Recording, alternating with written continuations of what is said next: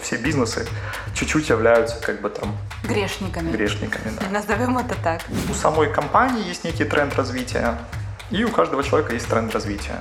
И скорости, вот темпы этих а, трендов развития могут быть разными. Для меня изменение это скорее про марафон, когда ты каждый день по чуть-чуть, немножечко, ну, как бы тренируешься, меняться, становиться лучше и так далее. Без громких заявлений, но это должно быть методичная, регулярная, постоянная работа.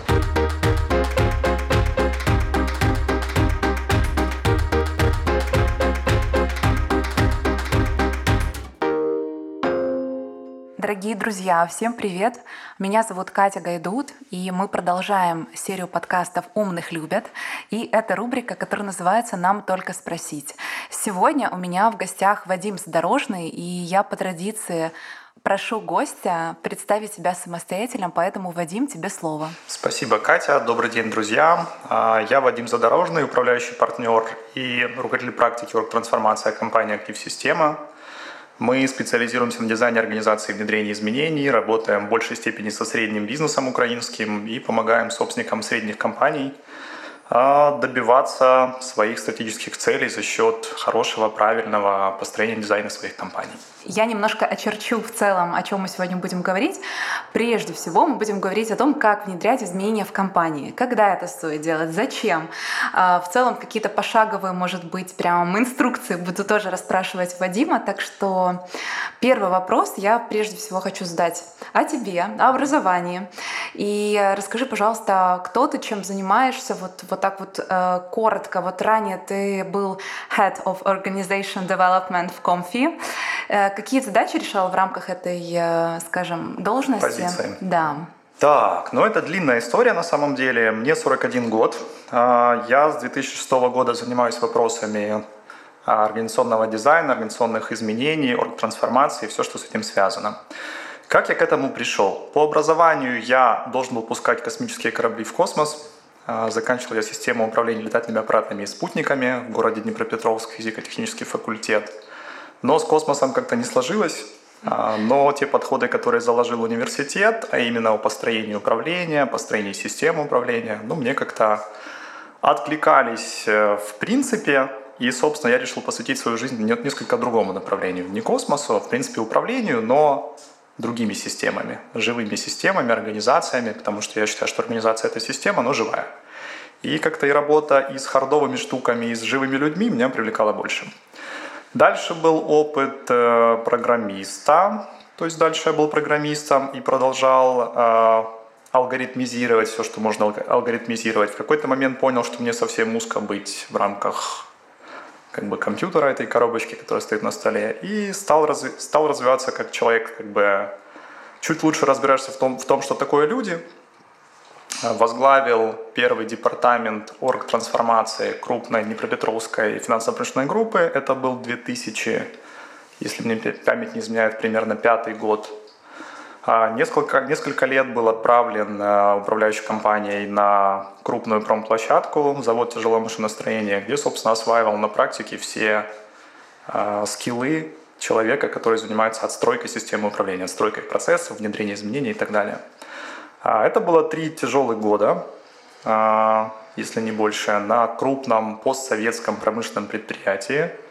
А, много было работы с людьми, которые меняться не сильно хотят, и, наверное, там я как бы получал свои первые там шишки, первые свои боли как а, агент изменений. Это такая обычная история, советское предприятие, эти рамки все такие вот, да, какие-то зажатые, а ты такой весь новичок, который хочет что-то изменить, но да, не получается. Да, да, да. Это был такой опыт достаточно эпичный, то есть приходит молодой человек на там постсоветское предприятие, которое там 60 лет как-то работало, в принципе не понимала, что такое бизнес, не понимала, что такое деньги, активы, экономика, то есть работали в формате плановой экономики. И тут какая-то управляющая компания купила этот завод, прислала каких-то молодых, ничего не понимающих в их деле людей, и, собственно, наша задача была в том, чтобы а, ну, как-то эту компанию, там, этот завод там, привести в состояние не просто там какого-то большого количества активов а, материальных, да, а в состояние там, полноценного хорошего бизнеса. А, был шикарный опыт на самом деле. Я даже так немножечко, как это, вспомнил свои впечатления. Это было, правда, местами сильно тяжело. Но считаю, что этот опыт был таким фундаментальным, который, в принципе, определил всю мою дальнейшую там, карьеру, жизнь. Вот мне сейчас 41, и я там уже 16 лет этим занимаюсь, и, в общем-то, наверное, ни секунды не жалею о том, что я выбрал там эту, этот вид деятельности для себя.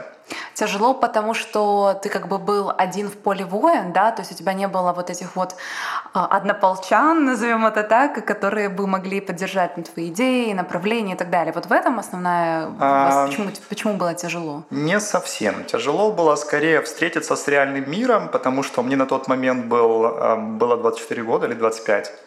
И я был таким как это, у меня был юношеский максимализм, да, то есть я думал, что вот круто, все люди хотят развиваться, все же такие же, как я, и, наверное, сейчас мы все очень быстро здесь, ну, как бы поменяем, и будет там много людей, желающих меняться. А я столкнулся с реальностью достаточно жесткой, что ну, в общем-то, люди меняться не сильно хотят. То да. есть такое, знаешь, произошел крах иллюзии, я думаю, крах человека, иллюзий. который себе намечтал там много всего. Совершенно верно. Это был крах иллюзий. Ну, который прежде всего заставил меня посмотреть на ситуацию более трезвыми глазами и начать искать подходы, как же все-таки а, ну, как бы и с этими людьми работать. Ну, я немножко даже по-другому скажу. С одной стороны, это был крах иллюзий, но скорее крах иллюзий не о том, что люди не хотят развиваться, а крах иллюзий о том, что а, помогать людям развиваться – это просто. Я понял, что, в принципе, все люди развиваться хотят – где-то в глубине души все мы хотим развития. Да? Просто кто-то очень глубоко в душе. Но ничего не хотим для этого делать. Да, да, на самом деле так. И я понял, что если подбирать правильные подходы, правильные инструменты, действовать немножечко гибче, вот миксовать всевозможные методы работы а, с изменениями, то из этого ну, получается хорошая штука. Но, пожалуй, самый главный вывод, с которым я живу до сих пор, и, в общем-то, коллегам рассказываю, там, партнерам и там, команде в компании, что все люди хотят изменений, все люди хотят развития. Просто, правда, многие из них где-то в глубине души. И вот тут вопрос найти правильный подход, правильную мотивацию, правильный интерес вызвать в человеке, чтобы он ну, как бы захотел измениться.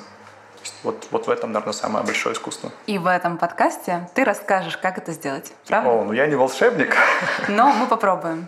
Да. А, расскажи, пожалуйста, как у тебя, как тебя занесло в Комфи и mm вот про свои обязанности, про должность немножко про это расскажи, пожалуйста. Я консультировал Комфи до того, а, как попал в штат компании. Это был 2000, по-моему, 6 или 2005 год. Мы с Комфи познакомились.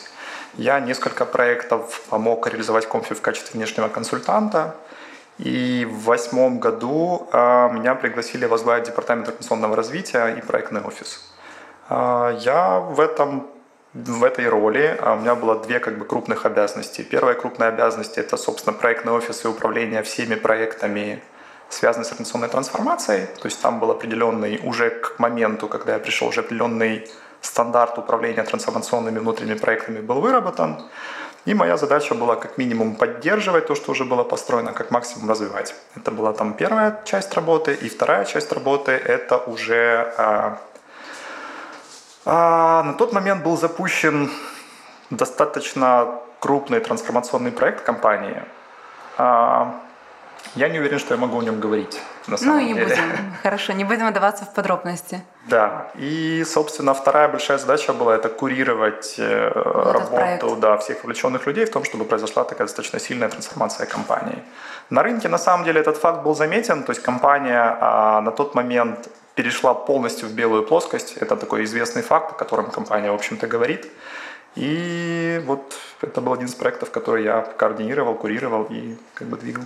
А расшифруй, пожалуйста, что такое белая плоскость? Что это значит? Это какой-то результат определенный, правильно? Нет, это рынок электроники и бытовой техники достаточно долгое время был ну, достаточно серым. Да, то есть много ага, товаров было. Там, а Комфи в определенный момент принял решение о том, что это белая публичная компания, абсолютно прозрачная. И вот в восьмом году там, мы проживали эту трансформацию. То есть, собственно, компания полностью перестраивала свои процессы в такую абсолютно публичную белую плоскость. Считаю это очень правильным и своевременным решением ну, собственника компании, потому что а, если посмотреть на то, что происходит в украинском бизнесе до сих пор, то очень много компаний, и это не секрет, ну, как бы оптимизируют налогообложение да, достаточно сильно, иногда агрессивно, иногда там в рамках законодательства, но это там как бы такая, наверное, не открою ни для кого Америку. Решение перейти в белую плоскость а, заставляет компанию так повысить эффективность своих процессов, чтобы стать эффективным, а, ну, даже и в условиях тогда, когда мы полностью работаем в рамках а, правового поля. Если же этого не делать, то в принципе жить можно, да, но я бы этот бизнес назвал скорее как мы зарабатываем на, ну, собственно, не на бизнес-модели, не на том, что создаем некую ценность, а часть своего дохода мы зарабатываем просто на оптимизации налогообложения. То есть можно сказать, что все бизнесы чуть-чуть являются как бы там Грешниками. Грешниками, да. Назовем это так. Поэтому всячески призываю своих клиентов э, думать в эту сторону. То есть первая рекомендация – это попробуйте сделать PNL своей компании такой, если бы вы полностью всю свою налоговую нагрузку несли так, как это положено. Если после этого ваш бизнес останется рентабельным и будет вас удовлетворять по цифрам финансовой эффективности, вы молодцы. Если нет. Если те цифры, которые вы видите, вам не сильно понравятся, задумайтесь о том, как все-таки можно оптимизировать все внутри, то есть как повысить эффективность, либо добавить выручки, либо там маржинальность свою увеличить, но так, чтобы бизнес в белой плоскости был экономически рентабельным. Это очень сильно вас простимулирует как бы, заняться своей операционной эффективностью. А мы медленно движемся к теме вот, э, изменений.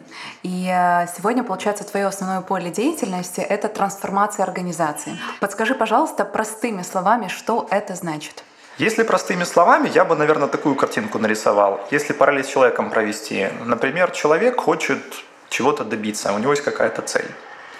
А если он проанализирует свои способности, свои навыки, свое физическое состояние, свою физическую форму, все ли ему хватает для того, чтобы эту цель он в принципе способен был бы достичь. Да? А, и когда обнаружат эти разрывы, построят некий план своего развития, то это и есть трансформация. То есть нужно так себя подготовить внутренне, чтобы ты был физически способен добиться тех целей, которые перед собой ставишь. Если это, этой диагностики, этого анализа не, произ, не произвести, то можно оказаться в ситуации, когда ты чего-то вроде как хочешь, а, и туда в этом направлении как бы движешься, но развиваешь немножко не те, ну, как бы не те аспекты, да, которые нужно развивать. И ты можешь оказаться в ситуации, когда ты всю жизнь куда-то бежишь, развиваешь немножко не то, и поэтому цели не добиваешься. А с дизайном организации, с внедрением изменений ситуация примерно такая же. То есть сначала мы а, с командой формируем некий образ будущего, то есть понимаем, куда мы хотим, в принципе, через какое-то время прийти, делаем некую стратегию. Затем делаем диагностику. Смотрим на то, как мы устроены внутри, как устроены процессы, система, какие у нас есть компетенции, какие развиты хорошо, какие развиты не очень. То есть делаем такой некий анализ и обнаруживаем четкие зоны роста. А, и эти четкие зоны роста мы их как бы дизайним. То есть мы дизайним новые процессы, дизайним под это новую структуру, под эту структуру дизайним новые модели компетенций ключ, ключевых игроков, строим планы развития ключевых игроков и подходим к трансформации комплексно. То есть это в нашем понимании трансформация – это изменение всех ключевых аспектов внутренней среды таким образом, чтобы компания априори была способна добиться своей стратегии. А вот каким образом нужно обнаружить вот эти вот э, зоны роста? Какие mm-hmm. вопросы, может быть, стоит задать организациям для того, чтобы понять, где, где можно вырасти? А, здесь у нас подход следующий, и, наверное, на текущий момент этот подход ну, практически уникален, как мы считаем. А, первое, что мы предлагаем клиентам делать по-другому, это немножко по-другому подходить к тому, как они строят свои процессы и как они строят свою структуру. Сейчас попытаюсь об этом рассказать чуточку подробнее, потому что штука очень интересная. А, когда мы приходим в средний, крупный бизнес и проводим диагностические интервью, то есть пытаемся снять картинку того, как бизнес устроен сейчас, мы обнаружим такую интересную штуку, что все люди понимают очень часто, какие процессы они выполняют, но если спросить, а зачем вы это делаете, с какой целью, какую пользу вы приносите этим организации, там, друг другу, клиентам, то у людей очень часто нет ответа. А второй вопрос, который мы задаем, а чем ты управляешь? Да?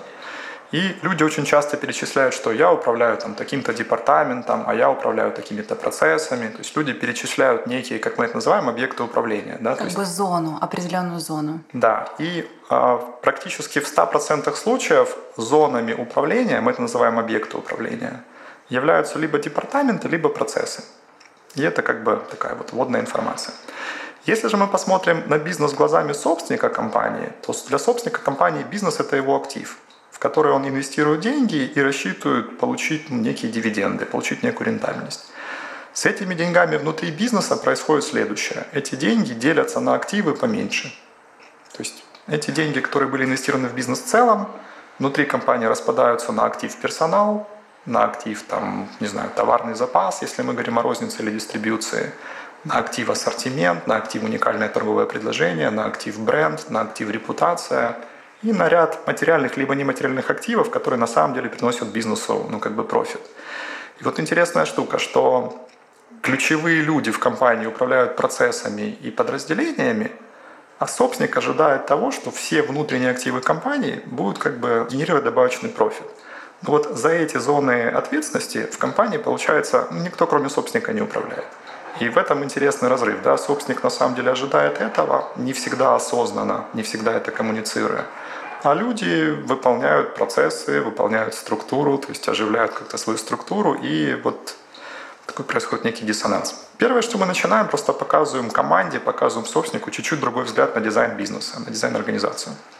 Это наш подход, мы его выработали, мы придумали ему классное название Gainagement. Почему Gainagement? Потому что а, вот эти вот объекты управления активы мы называем Gain Creation Points. Это точки создания добавочной ценности, пользы. И вот вокруг них мы, собственно, выстраиваем процессы, структуру и так далее. Когда а, вот эти вот ключевые точки приложения усилий Gain Creation Points определены, а, мы вместе с командой описываем ожидания, то есть отвечаем на вопросы вместе. Вот, допустим, мы там, репутацию даем в управление, например, там, маркетинг-директору, да, или бренд отдаем в управление маркетинг-директору. Чего мы ожидаем от того, как человек будет управлять? Что мы конкретно хотим получить ну, как бы в результате? Это еще не идет речь о конкретных метриках или KPI цифрованных, это просто некие хотелки, мы это называем. Да? То есть мы хотим, чтобы там бренд был узнаваем, мы хотим, чтобы бренд был рентабелен, мы хотим, чтобы его можно было монетизировать, и такой ряд хотелочек как бы вырабатывается. Вот как только эти хотелки команда вместе с собственником вместе выработала, на самом деле уже разрывы между тем, как есть в компании сейчас управление, и тем, как должно быть, оно становится очевидным. Угу. Дальше возникает вопрос, а как же нам эти хотелки реализовать?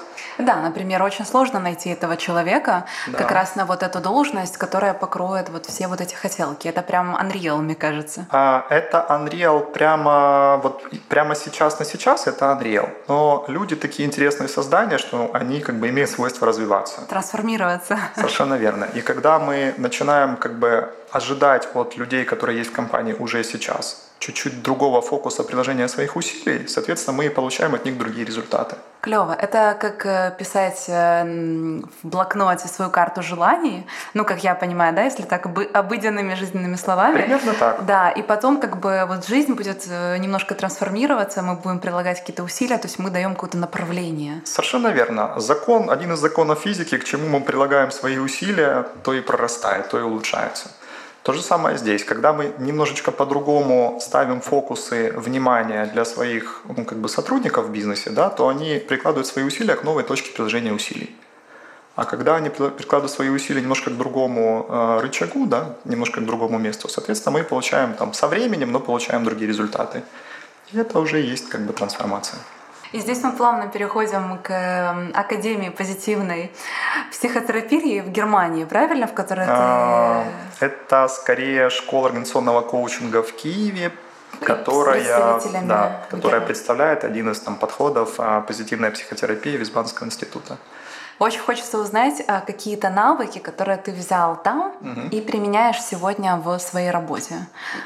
Расскажи об этом, да, пожалуйста. это шикарная школа, школа организационного коучинга. Возглавляет ее, вернее, является автором или там соавтором и основным ведущим Юрий Кравченко. А, рекомендую, искренне рекомендую. А, что взял? Принципе, после моего прохождения курса сертификации как коуча в организациях, а, наши проекты сильно изменились с точки зрения формата их ведения. А, мы и до этого вели проекты несколько отлично от других компаний, то есть а, наш консалтинг в самом начале выглядел, как это вот часто бывает в классическом консалтинге, приходят консультанты, спрашивают, как вы работаете, задают массу вопросов, рисуют массу отчетов, какие-то бумаги и так далее, и так далее. Рисуют классные процессы, структуру, то есть все это на бумаге рисуют. А потом это все оставляют, уходят, и ничего это не работает. У нас тоже был такой опыт в начале, когда мы были уверены в том, что если очень хорошо и красиво все прописать, то те собственники, которые нас заказали, точно будут это все внедрять. Мы Но же... нет.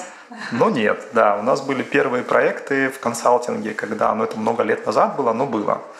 Когда мы, ну учитывая образование мое, там, в частности, в области ракетостроения, достаточно детально и классно все продумывали все шикарно прописывали, прям шикарно это не в плане того, что там детально, а в плане, что мы действительно там привносили всевозможные интересные штуки с точки зрения оптимизации процессов. И когда мы там через несколько месяцев приходили узнать, ну как же наши вот рекомендации, как они работают, это все оставалось красивыми отчетами как бы на, на столах. А, наверное, через года полтора такой работы в консалтинге мне стало немножко грустно, то есть мне было жалко своих усилий и времени, и мы начали постоянно искать какие-то подходы, как, в общем-то, как эту ситуацию исправлять. И тогда еще о коучинге не говорили а в Украине. Это там были 2000-е, начало 2000-х годов, там, до 2010 года. Но интуитивно мы уже начинали работать с командами и вовлекать в создание процессов команды наших клиентов. Мы это делали интуитивно, по наитию, как могли. А, Школа коучинга – это было такое закрепление тех наработок, к которым мы пришли интуитивно, конкретной международной базой, да, когда, ну, собственно, наш инструментарий, который интуитивно сложился, отшлифовался, отполировался и стал таким уже вот прям мы как бы из области такой неосознанной компетенции перевели это в осознанную компетенцию и начали позиционировать себя как компания, которая занимается коучингом команды. Мы, в общем-то, организационные коучи, да, которые вот э, помогаем нашим клиентам, командам наших клиентов трансформироваться таким способом, через, через коучинг команды. Мы переходим к теме, собственно, изменения в компании. И подскажи, пожалуйста, какие основные симптомы неэффективности бизнеса? Вот, ты знаешь, когда уже прям красная кнопка горит, на что стоит обратить внимание, когда собственнику стоит все таки что-то сделать, э, потому что уже как бы поджимает и срочно нужно действовать. На что стоит обратить внимание? Симптома, наверное, ключевых два. Один такой хардовый симптом – это когда финансовые результаты показывают ситуацию, да? а второй симптом а, более такой вот эмоциональный или, энергетический – это когда ты приходишь в офис и видишь, что там финансовые результаты, в общем-то, еще хорошие и даже растут, но, но сотрудники спят. Сотрудники, ну, даже еще если не спят, то как-то энергии в этом всем мало. Такие да, серенькие такие, сидят. Да, угу. Это да, видно, да, кстати. Да, это прям вот это незаряженность, это прям в атмосфере где-то витает. Да, когда а, вот работа в консалтинге интересна тем, что за достаточно короткий промежуток времени, там пару-тройку лет, ты можешь посмотреть большое количество разных компаний и сравнить их между собой. Когда ты работаешь в одной компании, очень часто ты этой возможности просто лишен, да, то есть ты варишься постоянно вот в одной и той же компании, как бы тяжело сравнивать. Но вот могу сказать точно, что достаточно там минут 5, 10, 15 нахождения в офисе, чтобы уже там на 70% предсказать, что в этой компании будет не так, когда мы сделаем более детальную, детальную диагностику.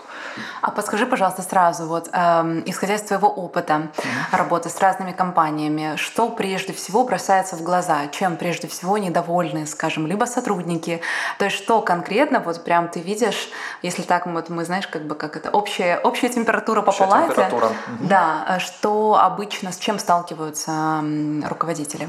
А... Собственники.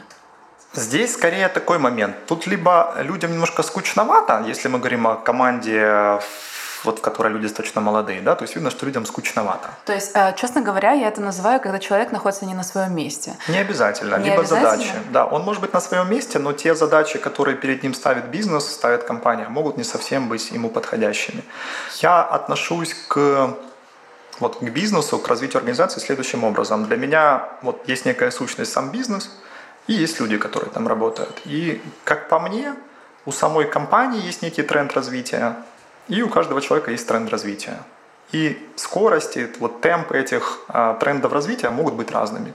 Если компания чуточку обгоняет людей, и людям есть куда тянуться, в общем-то, жизнь происходит как бы так правильно. Если люди начинают сильно обгонять компанию, и компания при этом начинает как бы отставать, да, то происходит, ну, в общем-то, не знаю, слово такое развод, можно сказать, да. Вот очень важно следить за тем, чтобы особенно талантливым людям в компании оставалось интересно, и их там потенциал, как бы задачи, которые мы им ставим, всегда были для них немножечко с вызовом. Но а это упирается в то, что у собственника у самого должно быть внутреннее состояние, ну как бы двигаться вперед, развиваться. Развиваться не количественно, прежде всего, а качественно. То есть получается, что обычно сотрудники как зеркала собственников, ну или собственника, да? Да. То есть когда вот э, собственник, э, скажем, как это ска- сказать, идет вниз, да, то есть он как бы либо замирает, либо останавливается в развитии, mm. э, тогда и сотрудники, да, это чувствуют и как-то зеркалят, так? С моей точки зрения, да, есть такая хорошая расхожая фраза про воспитание детей. Не воспитывайте детей, воспитывайте себя. Себя. Мне mm-hmm. кажется, точно такая же история происходит с бизнесом, и думаю, я не первый, кто об этом говорит и так, ну как бы это подает. А еще есть очень классная фраза о том, что лучше э, внедрять изменения не когда все плохо, а наоборот, когда все хорошо.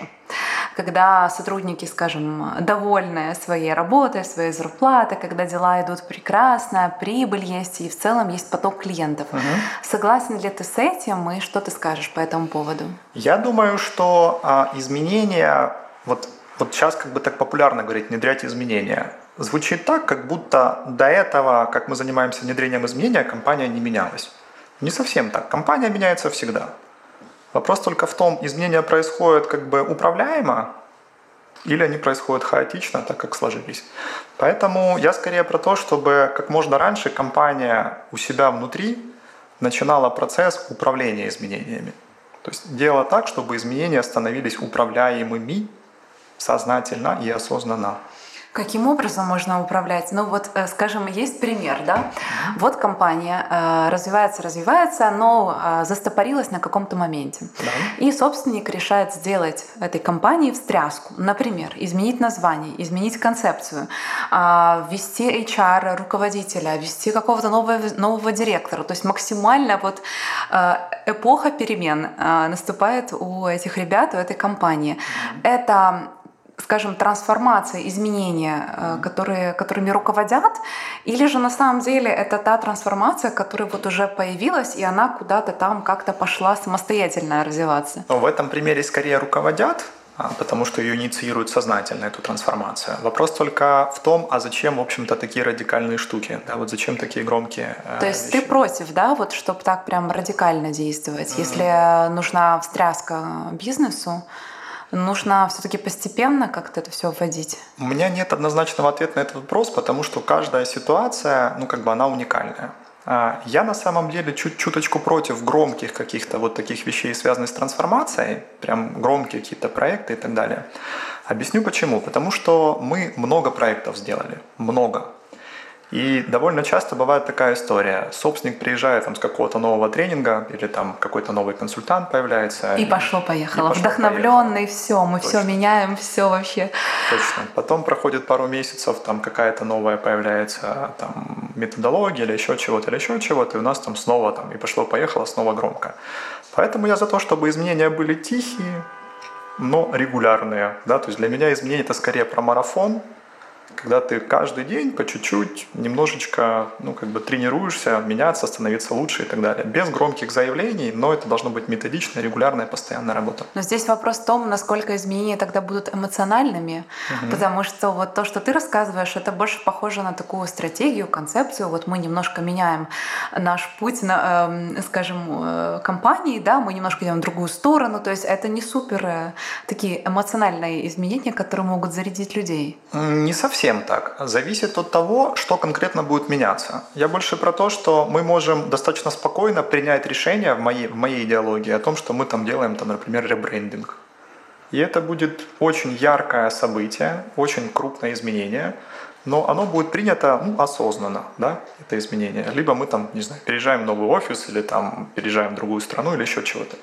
То есть изменения по своей, по своей масштабности могут достаточно быть громкими, но по тому, как мы подходим к инициированию этого процесса, а мы здесь не делаем каких-то вот таких вот фейерверков, да, там салюта какого-то.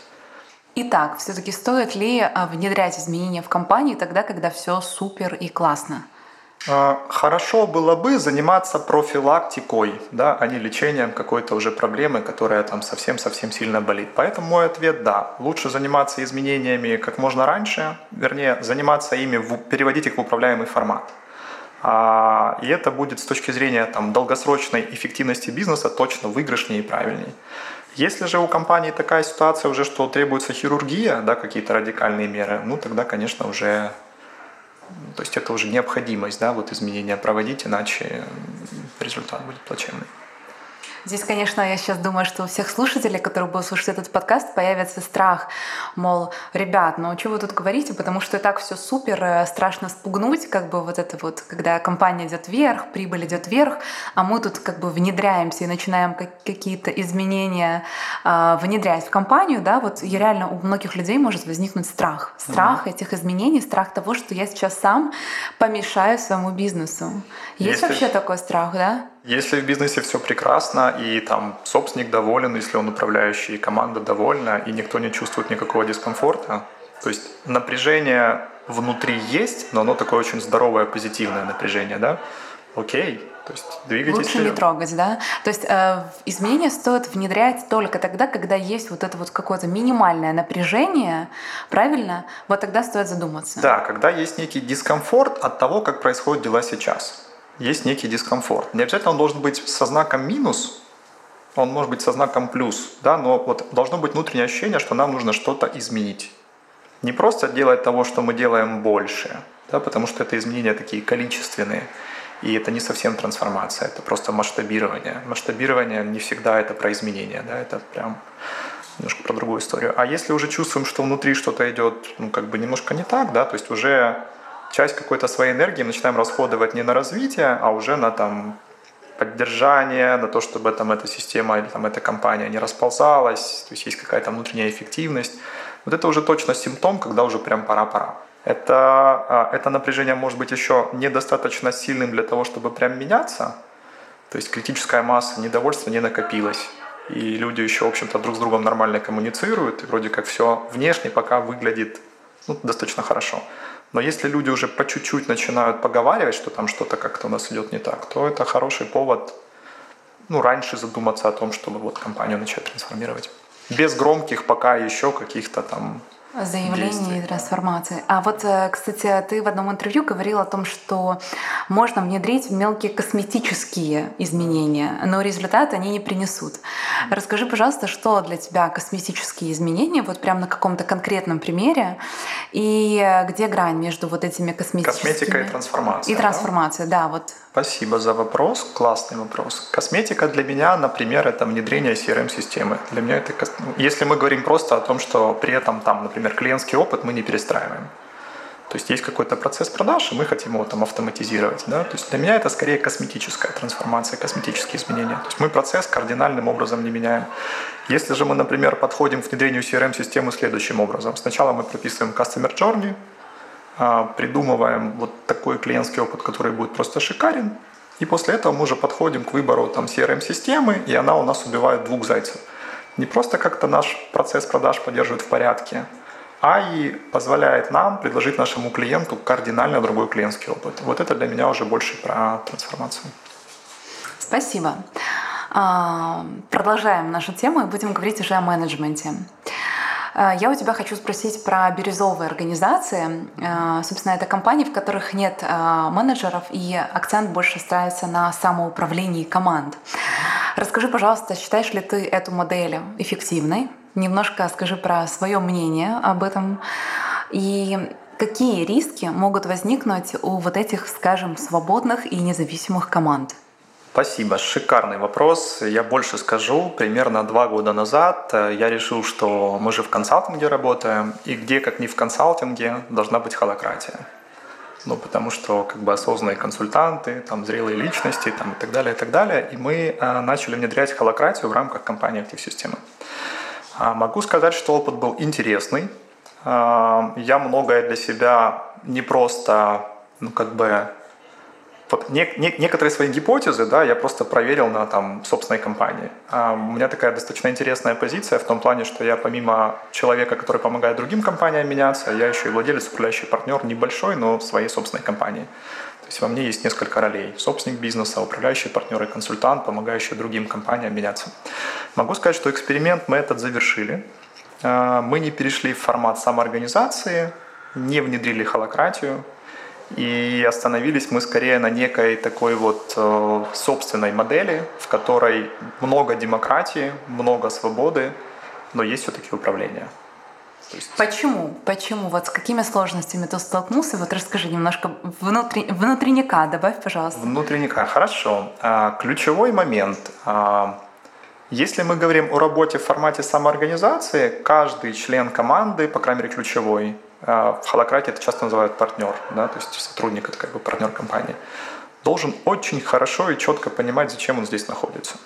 То есть это должно быть очень осознанное решение человека быть в этой компании. Это не про деньги, это не про там, доход. Ну, вернее, это может быть про деньги, но опять же, это должно быть очень осознанное решение. Я думаю, это про причастность. Про вот знаешь, да, когда ты находишь свою самореализацию вот именно Точно. в этом месте, именно в этом бизнесе. Точно. И ты именно очень четко понимаешь, что ты здесь находишься для того, чтобы твоя жизнь была лучше, в принципе, чем она бы у тебя была, если бы этой компании не было бы. Да? То есть компания позволяет тебе именно эта компания, реализовываться во всех сторонах жизни лучше, чем если бы компания существовала. Это очень классная штука. Я очень хочу, чтобы так в Украине было и вообще было в мире. Но это скорее волшебная такая мечта, да, которой иллюзия. хочется иллюзия, да. Возможно, когда-то мы придем к тому, что такое количество людей, которые будут способны э, вот так жить, начнут собираться вместе, и вместе создавать какие-то там крупные компании и так далее. То есть сейчас таких людей один на сто? Предположим да, так. Да, я думаю, что, ну, не знаю, там один на сто или больше, потому что, опять же, все зависит от среды, в которой мы находимся. Например, когда я был там выпускником и участником школы организационного коучинга, то там концентрация осознанных людей на... Там, Зашкаливала. Ну, была высокая, да, когда мы выходим немножко в другие сферы жизни, в другие миры, там, условно, да, то мы видим совершенно другую концентрацию. Но могу сказать точно, что в эту сторону, в принципе, мир потихонечку катится. И, наверное, чем дальше, тем больше каких-то таких подходов в организациях нужно будет, мы будем вынуждены внедрять. Особенно если мы говорим о бизнесе, в котором а, творческая компонента достаточно высокая. Да, потому что там производство, там где роботы, ну, как бы там холократия или там какие-то бирюзовые подходы не сильно важны. Если мы говорим о бизнесе, там, где нужны высокие компетенции людей, именно креативные компетенции, то гибкие методы управления такими людьми, они самые, мне кажется, эффективными. А могу еще такую вещь сказать, что для меня нет там хороших подходов к управлению или плохих, есть уместные и неуместные. То есть где-то в какой-то компании холократия или что-то в этом роде будет ну, как бы уместно, в какой-то компании это будет неподходящим способом управления. Более того, в рамках одной компании разные подходы можно миксовать. То есть креативный маркетинг-департамент может управляться в agile, при этом там логистика, требующая жесткой стандартизации на складе, например, далее там в логистических процессах, может вполне себе жить там, в процессном управлении. И важно это правильно замиксовать на верхнем уровне, чтобы эти все системы и подходы подружились. А у тебя есть какие-то примеры классных, эффективных бирюзовых организаций? Я был в запасе и, в общем-то, видел своими глазами, как это все работает, э, ловил Лёва, сотрудников. Это доставляя счастье, правильно? Да, да, да. да, да, да. Достаточно интересно, то есть классно это все выглядит, э, все очень свободно, яркое такое впечатление а, от посещения компании, от взаимодействия с сотрудниками запас. А, я это назвал как такое ощущение, что каждый сотрудник чувствует себя хозяйкой на своей кухне. Да, вот кого-то там в коридоре не словишь и не спросишь чего-то.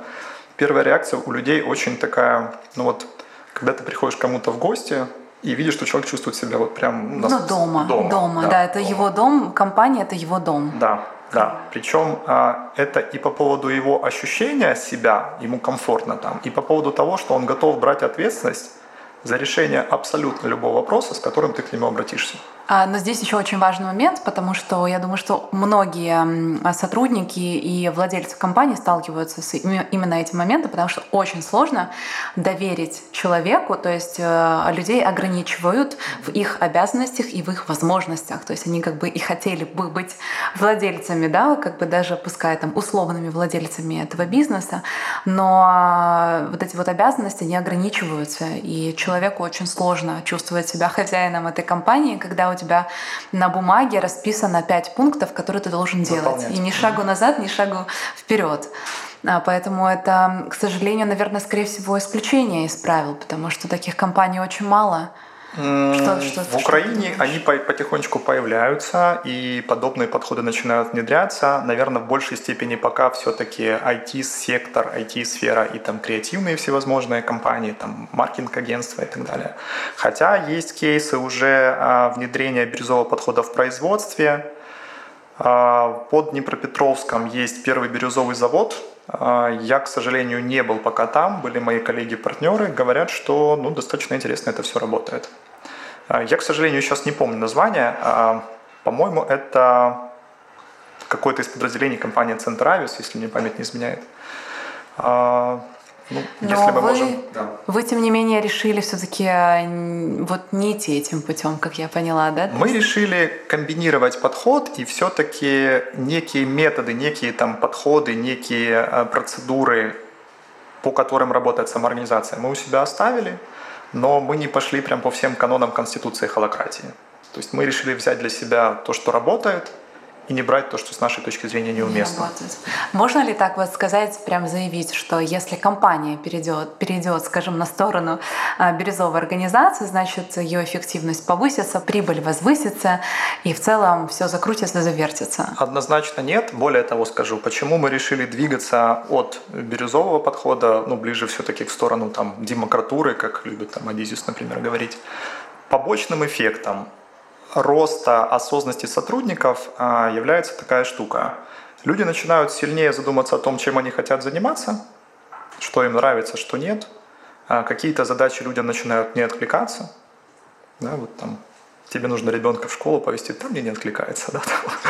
То есть, получается, вот эти сотрудники начинают уже подстраивать компанию под себя. Вот что получается. А, получается, что сотрудники начинают в большей степени пытаться жить вот такой вот свободной, а, как бы это громко не прозвучало, жизнью, и приоритеты компании для них вроде как и важны остаются, но не настолько важны, как свои собственные. Свободы больше, осознанность начинает расти, человек начинает лучше там, чувствовать, что он, чем он в жизни в принципе собирается и хочет заниматься – и как бы ты как собственник, как руководитель компании хочешь это с одной стороны поддержать, потому что ты понимаешь, что это здоровая история. Да? То есть классно, когда люди себя чувствуют вот, вовлеченным. Но сталкиваешься с тем, что человек э, ну, меняет вектор своего развития. Это происходит мягко, плавно, но при этом раньше он был заряжен на там, результаты, э, мотивация могла быть совершенно другой. Э, ему было важно там, семью кормить, например, да, но он там просто давал такой фин результат. Потом он понял, что как-то вот хотел бы заниматься чуть-чуточку другим, начинает как-то свою жизнь потихонечку менять. Безусловно, его там приоритеты немножко начинают меняться, и, ну, а как бы приказать ты уже не можешь. Да? Как найти вот эту золотую середину и баланс? Все-таки и свободу дать, и в то же время как-то контролить немного, да, то есть не, не перестраивать организацию под этого человека, потому что очень хочется, чтобы он и хозяином себя чувствовал, и в то же время не чувствовал себя винтиком. Мы действуем следующим образом, и, в общем-то, вот подход, о котором я говорил, который мы выработали, Gainagement, он примерно про следующее, что, с одной стороны, есть э, области ответственности, вот эти вот точки создания пользы. И вот мы делегируем в управление людям, передаем в управление не функции, не процессы, а именно некие активы, которыми люди управляют. Что это дает? Человек лучше понимает, какую пользу он приносит, ну, то есть какую пользу он своей работой приносит организации и, в общем-то, там миру. И если эта точка приложения усилий еще и совпадает с его внутренней мотивацией, то вот случается эта химия. А можно, пожалуйста, расшифруй активы, что ты имеешь в виду, а не функции? Вот объясни, потому что человеку, который, скажем, не, не владеет этой терминологией, я не сразу поняла. Да, я понимаю, это достаточно такой... Э, то есть вот э, можешь на примере. Да, да, да, я, я пример как раз подбираю. А вот если мы берем, например, маркетинг, то есть классический процесс маркетинга. А когда мы спрашиваем у любого человека в компании, что такое маркетинг, ну, очень часто нам говорят, ну, 4P все знают, там, product, там, place и так далее, и так далее, и так далее. Если же мы подумаем, какой актив, материальный либо нематериальный, стоит за маркетингом, за процессом маркетинга, то мы поймем, что активом является бренд, бренд дает добавочную стоимость. Активом является трафик потенциальных клиентов – то есть вот эти вот лиды, которые мы получаем, это по сути актив маркетинга. Активом является репутация, иногда активом является клиентский опыт. То есть деньги приносят не сам процесс, не сам процесс маркетинга. Деньги приносят там шикарный бренд, там хорошая репутация, там высокий трафик э, потенциальных клиентов и так далее. Соответственно, если мы меняем немножко постановку задачи, мы говорим маркетинг-директору, смотри, ты управляешь не процессом маркетинга, или департаментом маркетинга, ты управляешь брендом. Бренд – это твой актив. Ты управляешь там трафиком входящих потенциальных клиентов, это твой актив. ты управляешь нашей репутацией, это твой актив, то у человека немножко происходит такой shift, то есть он немножко меняет фокус своего внимания. А, есть такой момент интересный, когда мы в некоторые, особенно средний бизнес, приходим вот с таким подходом, то человек, который много лет до этого управлял маркетингом так, как управлял, а, чувствует примерно следующим образом. Он говорит, он чувствует себя следующим образом. Он говорит, ну, бренд, как бы, как я могу управлять брендом, если, если он уже влияет, сформирован уже. Или сформирован, или если на него влияют все остальные сотрудники других департаментов. Как я могу чем-то управлять, если я не влияю на всех участников, которые могут на это, ну, оказывать на это влияние. И вот тут тоже это такой интересный момент, что с моей точки зрения человек является директором а, тогда, когда он является ну, таким мини-генеральным директором по управлению своим активом, но для всех сотрудников компании. То есть если я управляю брендом, то я являюсь директором ну, SEO бренда, да, ну как бы для всех остальных сотрудников компании. Если я управляю кадровым активом компании, я HR бизнес-партнер, например, да, то я являюсь таким небольшим SEO а, в отношении актива человеческий капитал для всех остальных сотрудников компании. И я вынужден свою область ответственности, свои границы ответственности расширить. То есть их сделать чуть больше, чем мой кабинет. Часто очень там, директора думают, что вот моя область ответственности, моя граница ответственности, мой кабинет. Ко мне пришли с каким-то запросом, я на него отреагировал. Да, вот, вот это моя область ответственности. Я же говорю о том, что если человек является директором какого-то актива, то его работа выходить за рамки своего кабинета и пытаться влиять на всех своих коллег таким образом, чтобы актив прирастал. Если на конкретном примере я HR, я понимаю, что мне, собственно, доверил наш кадровый капитал, и моя задача сделать так, чтобы наш кадровый капитал был эффективным, рентабельным, рос, развивался и так далее. А какой у меня возникает риск? Я вроде как кадровым капиталом управляю, но фактически людьми управляют другие руководители. Да? То есть как я могу повлиять на то, что там какой-нибудь руководитель отдела продаж руководитель отдела там, производства, а, как я могу повлиять на то, как он управляет своими подчиненными. И вот тут как раз и есть самая вот такая вот важная штука. Как только я сам себе, я HR, сам себе в голове разрешу думать так, да, что я могу на это влиять, то я начну искать такие подходы, при которых директор по производству, директор по продажам э, захочет менять свои подходы к управлению персоналом таким образом, чтобы наш кадровый актив в целом улучшался. Для меня это достаточно сложная задача для меня как, как HR, но это сильно меняет как бы, и интерес мой в работе, да, и как бы возможности компанию развивать. Не знаю, сколько понятно удается мне это. А, да, я постаралась понять. Мне кажется, что слушали, то, слушатели тоже должны а, понять. Мне не хватает уже... слайдов, которые... Слайдов, да-да-да, чтобы расшифровать. Э, я хочу подрезюмировать немножко про трансформацию. Мы уже поговорили, и а, была такая зарисовка, да, скажем, ты говоришь, что можно зайти в компанию, увидеть сотрудников, почувствовать эту атмосферу, эту серость лиц и просто осознать, что компания нуждается вот прямо уже сейчас в трансформации. А, если вдруг а, те, которые э, слушатели наши будут слушать этот подкаст, и они поймут, что либо они работают в этой компании, либо это собственники бизнесов, которые люди, собственно говоря, уже так себя ведут, да, не заинтересованы, с чего начать, Опять-таки, да, ты несколько раз сказал, что не стоит кардинально что-то делать. С чего начать вот этот вот плавный подход к изменениям? Прям если бы ты назвал какие-то три важных поинта, было бы супер. Угу. Я бы, я бы начинал с того, чтобы сделал бы ревизию, ну, если бы я был собственником компании, управляющим собственником, ревизию того, чего я вообще хочу от своего бизнеса и ну, того, как я себя вижу в своем бизнесе в будущем вижу я себя вообще в этом бизнесе, где-то рядом и так далее.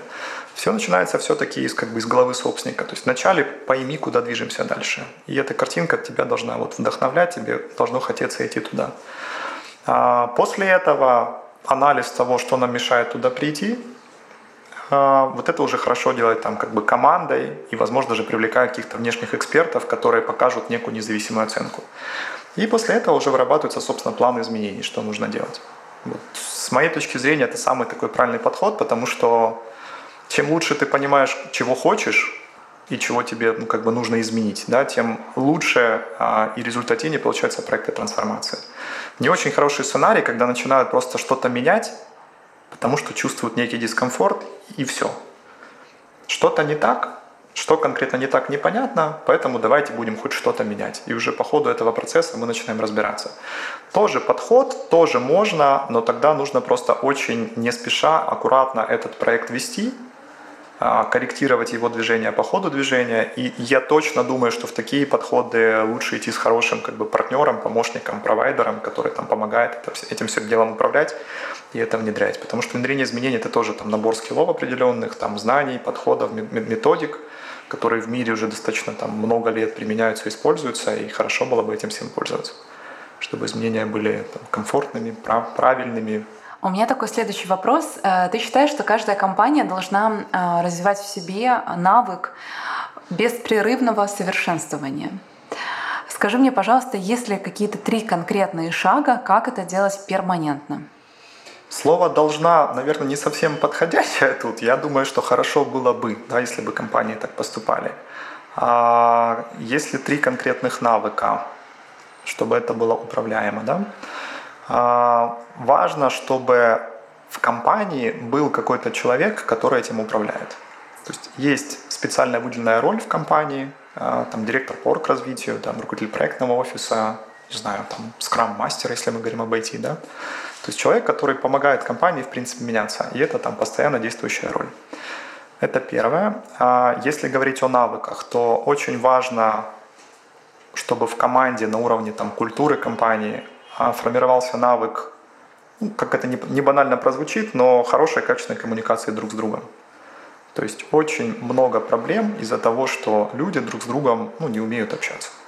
Как бы это не банально звучало, но очень часто даже наша работа, не знаю, на старте проектов сводится к тому, чтобы переводить друг другу, да, членам команды, что имел в виду там один человек, что имел в виду второй человек. То есть такое появление третьей стороны помогает какие-то конфликты обходить. Поэтому второй навык – это общение. И третий навык, который очень нужен, это все-таки, с моей точки зрения, это рефлексия, личная рефлексия участников, командная рефлексия. То есть люди должны задумываться о том, вот, что их не устраивает, а, а, обсуждать это, проговаривать и, в общем-то, договариваться да, о том, чтобы вот, если кого-то что-то не устраивает, то это нормальная, здоровая ситуация. Давайте просто это обсудим и подумаем, как из этого выходить.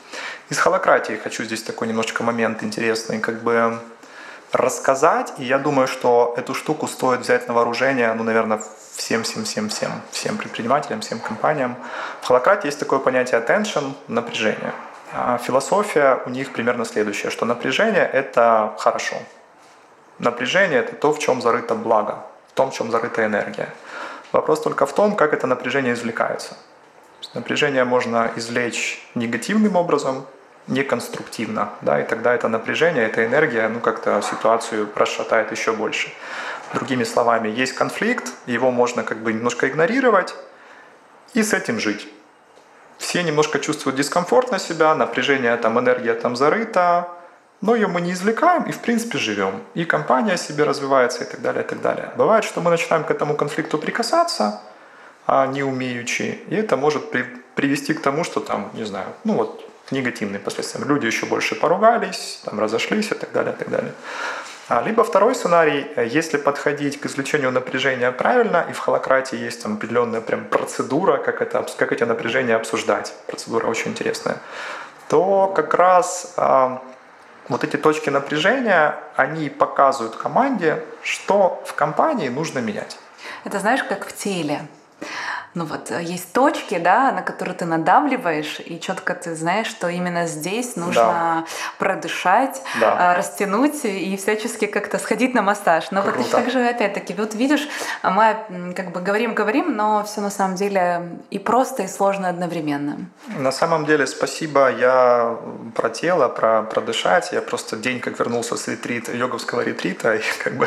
То есть, да, ты понимаешь, что там, там, там же тоже именно на какие какие-то там вот именно да, есть внимание точки... уделяешь, да, определенно. Совершенно верно. Я вообще думаю, что управление развитием бизнеса и управление развитием человека сильно похожие вещи, прям сильно-сильно похожие. И очень много из того, что мы проживаем, например, в той же йоге, ну, как бы, наверное, сейчас мы совсем глубоко уйдем, но очень много параллелей есть в том, как там строится живая природа, как строится организм человека, как строится тело человека, как тело человека развивается, трансформируется, и тем, как меняется там бизнес, потому что бизнес при всей моей любви к системе и системности это живые люди, а живые люди подчиняются законам природы и как бы...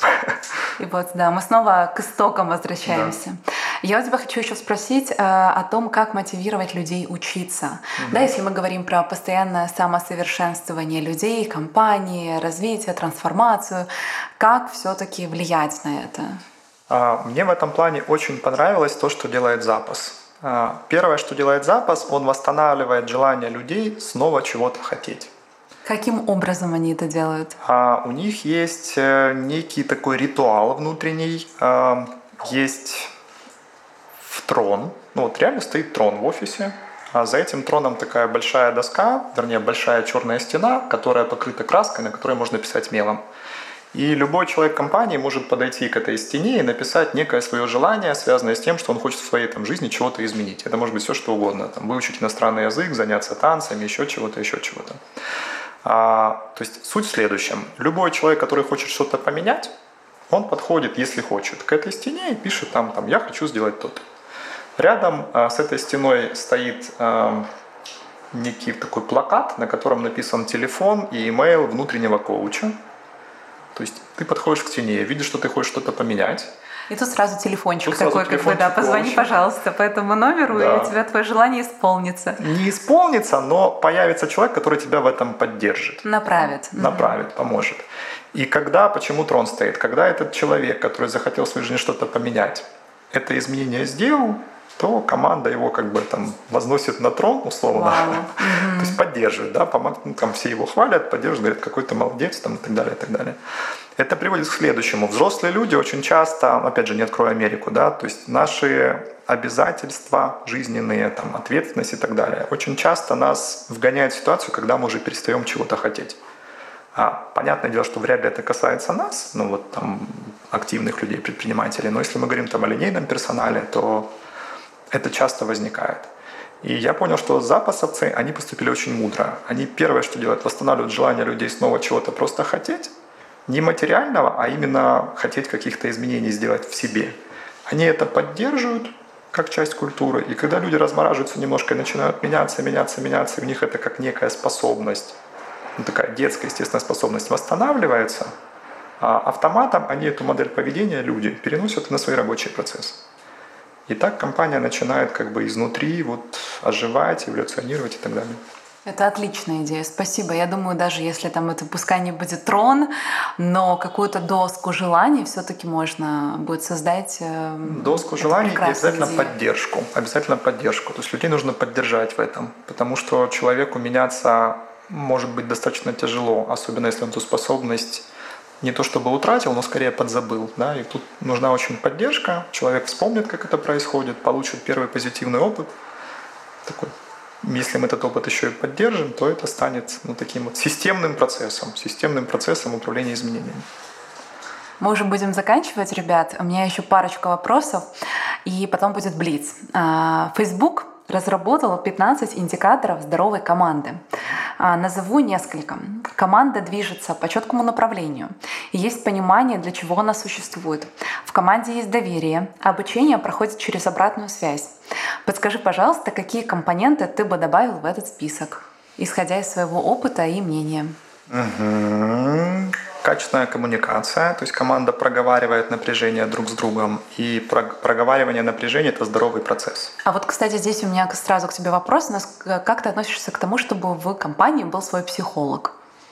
Например, в западных, да, или там возьмем сериал «Миллиарды», я не знаю, смотришь ты или не смотрел, но там есть психолог, и, в принципе, сейчас многие бизнесы современные внедряют вот эту функцию mm-hmm. и приглашают психолога для того, чтобы как-то сотрудники могли выговориться, потому что э, сказать, скажем, наладить коммуникацию легко, а внедрить это в компанию сложно. Угу.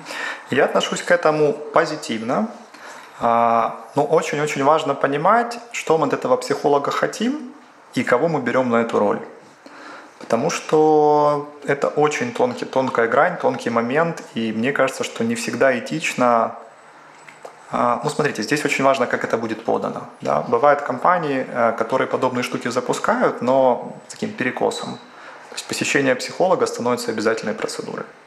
В таких компаниях иногда. Угу. И вот это, как по мне, то, что делать ни в коем случае нельзя, потому что это очень деликатный момент. Там, предоставлять такую возможность сотрудникам считаю хорошей штукой.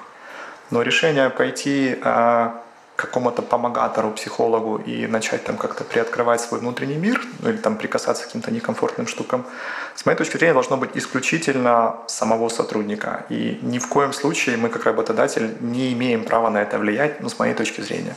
Создать возможность, да, Тогда, получается, коммуникацию налаживает э, сейчас HR, да, или, или ты имеешь в виду, что у каждого человека должна быть своя ответственность в коммуникации, ну, в, в том, чтобы мы проговаривали друг другу? Способы могут быть разные. А круто, когда, в принципе, навык коммуникации как некий а, обязательный навык культивируется HR, да, то есть можно проводить специальные образовательные мероприятия, учить людей коммуницировать.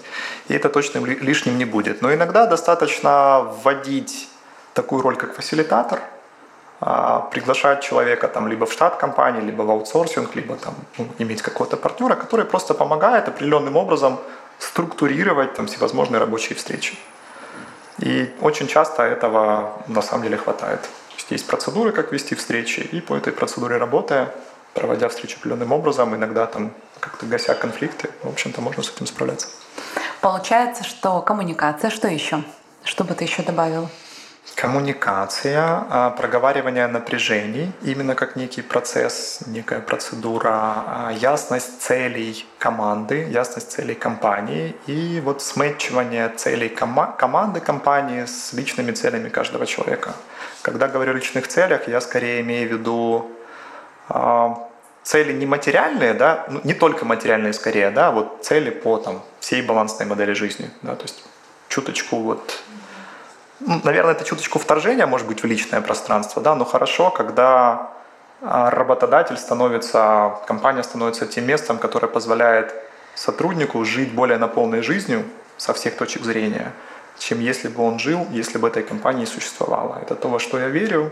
Я думаю, что вот когда-то компании, как, как появились в принципе компании? Когда-то люди собирались вместе для того, чтобы сделать что-то, что поодиночке не могут. То есть когда-то собирались люди вместе для того, чтобы мамонта завалить, потому что в одиночку мамонта невозможно. Со временем а, организация такую функцию утратила, и очень часто бывает, что организация это там, не знаю, продолжение там идеи основателя, а все остальные люди просто на работу ходят.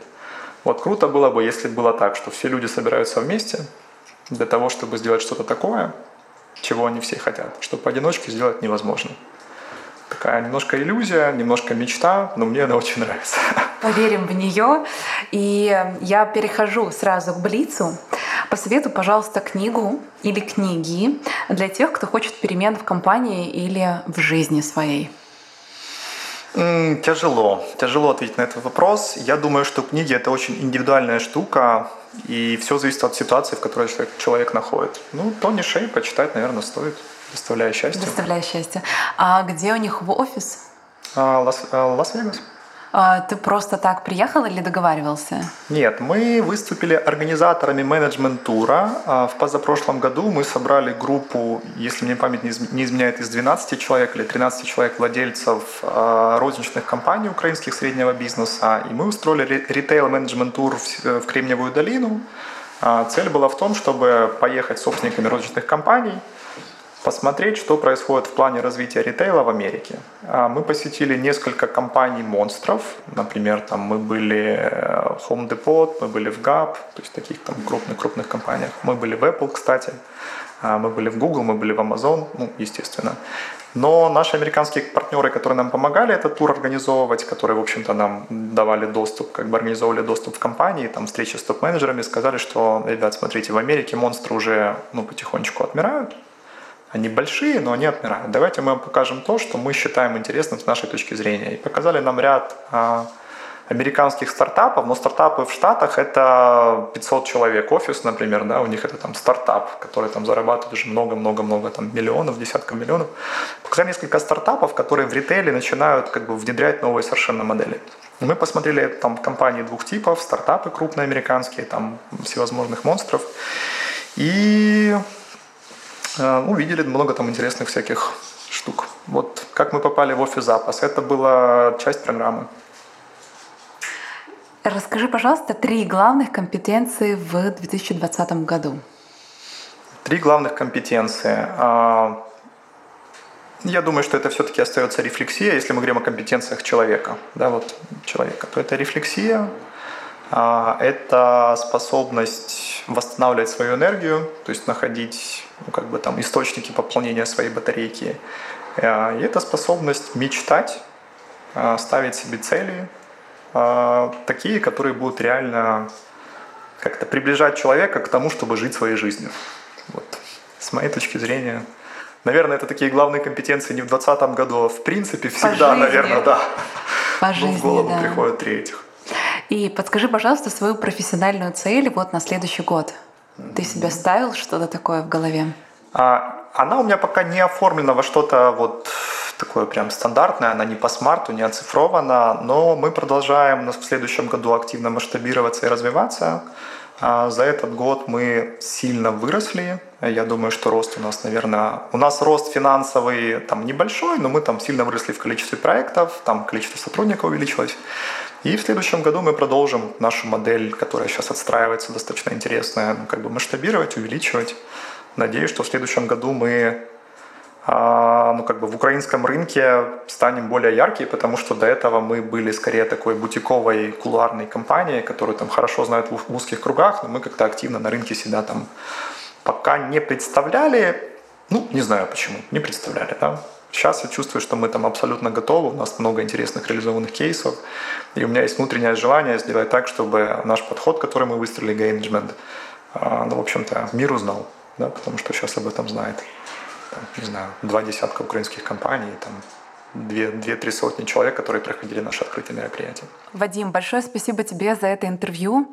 А, было безумно интересно. Я очень надеюсь, что вам, друзья, наши слушатели, также понравился этот подкаст. Поэтому я вас очень прошу, не забывайте ставить лайки, подписываться на нас в Apple или в других подкастах. И не забывайте, пожалуйста, делиться нашими подкастами в социальных сетях, а также со своими друзьями, рекомендовать нас. Нам это очень важно. Спасибо за прослушивание и до следующих выпусков.